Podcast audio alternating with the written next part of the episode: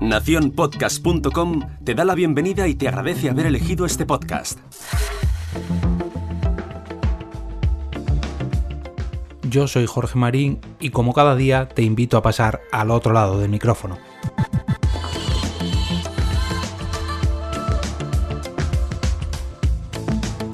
En el pasado episodio 100, una de las ideas que me propusieron, concretamente fue a Girl, fue la de dedicar unos capítulos de este podcast a repasar la historia del podcasting y hoy os traigo la primera entrega de esta sección recién bautizada como Arqueología Podcastera. Nada mejor para hablar del pasado que mirar al presente y ver cómo la historia se repite. Hace aproximadamente un año, muchos podcasters que alojan su contenido en iVoox se llevaban las manos a la cabeza cuando dicha empresa anunciaba que el acuerdo que tenían con la Sociedad General de Autores y Editores, la famosa SGAE, parecía llegar a su fin. En las últimas semanas hemos visto cómo Spotify expulsaba de su plataforma varios podcasts porque no disponían del uso de licencia para alguna de las canciones que usaban en sus podcasts. Por suerte, estas dos situaciones no han sido tan graves como podrían haber sido. Quiero decir, no se ha parado el mundo, ni siquiera el mundo del podcasting. Pero, ¿y si os dijera que algo así podría paralizar el 95% de los podcasts y que dejáramos de recibir casi todos nuestros programas favoritos? Esto fue lo que pasó hace aproximadamente 10 años con una decisión muy similar tomada por la empresa Blip TV. Cuando Evox todavía era una empresa recién creada y la gran mayoría de los podcasts no alojaban su contenido directamente allí, lo normal era que los podcasts subieran sus archivos de audio a plataformas como archive.org o Blip TV, la protagonista del episodio de hoy. Blip TV era algo similar a lo que hoy en día es YouTube, aunque bueno, salvando muchas las distancias. Una web donde poder subir nuestro contenido principalmente en vídeo, aunque también aceptaban audios. He aquí el problema, entre muchas muchas comillas. Como imaginaréis, ese TV de Blip TV significaba que esta plataforma se centraba principalmente en vídeos y no en audios. Sin embargo, cuando los podcasters vieron la oportunidad de subir los episodios de sus programas allí, de tal manera que pudieran obtener un enlace a un feed ilimitado, todos se subieron al carro.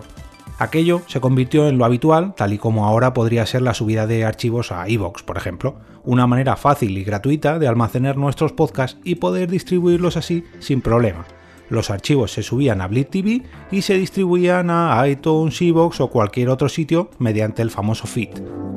Llegado el momento, Blip TV cambió las condiciones de su servicio y no solamente canceló la opción de subir nuevos audios a su plataforma, sino que avisó de que todos los archivos allí alojados desaparecerían pasado un tiempo. Claro, estamos hablando del 2009, cuando las plataformas de podcasting no eran lo que son hoy en día.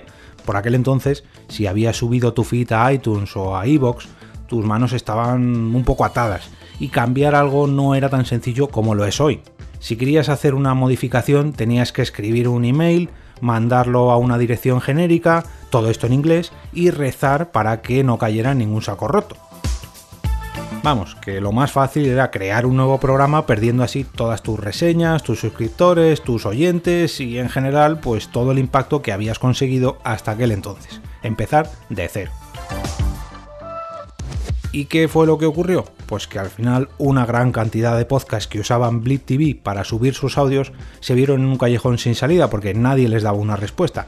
Obligados a abandonar sus podcasts a la deriva, muchos de ellos comenzaron a lanzar nuevos podcasts, otros los volvieron a subir con el mismo nombre e incluso muchos de ellos pues lo abandonaron completamente. Con todos estos cambios muchos podcasts pues perdieron a oyentes por el camino, desaparecieron todas sus reseñas, en fin, lo que os he comentado antes. Muchos de ellos pues tiraron la toalla y acabaron abandonando sus micrófonos, y esto sirvió para hacer una triste limpieza de podcast. ¿Y qué aprendimos con todo esto, niños? Pues al menos yo, personalmente, que lo mejor era montármelo por mí mismo. Y quizás, aunque fuera un poco más complicado y un poquito más caro, montármelo pues en mi propia cuenta, con mi web, y, o al menos, bueno, si no era así, pues en algún sitio que tuviera las herramientas para que, llegado el momento, pudiera recoger todos los bártulos e irme a golpe de clic, exportar todo mi contenido y llevármelo a otro sitio.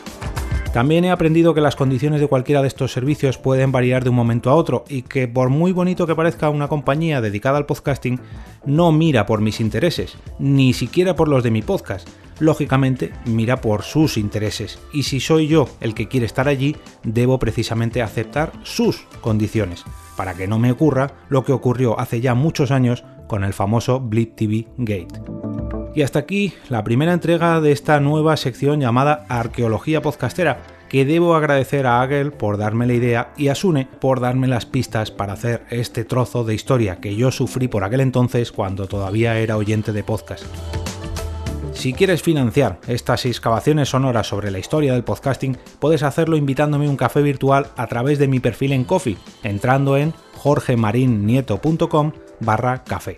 Además, con tu aportación entrarás en el nuevo sorteo del podcast, un fantástico Amazon Echo Dot de tercera generación para escuchar tus podcasts a través de este altavoz inteligente de la mano de Alec.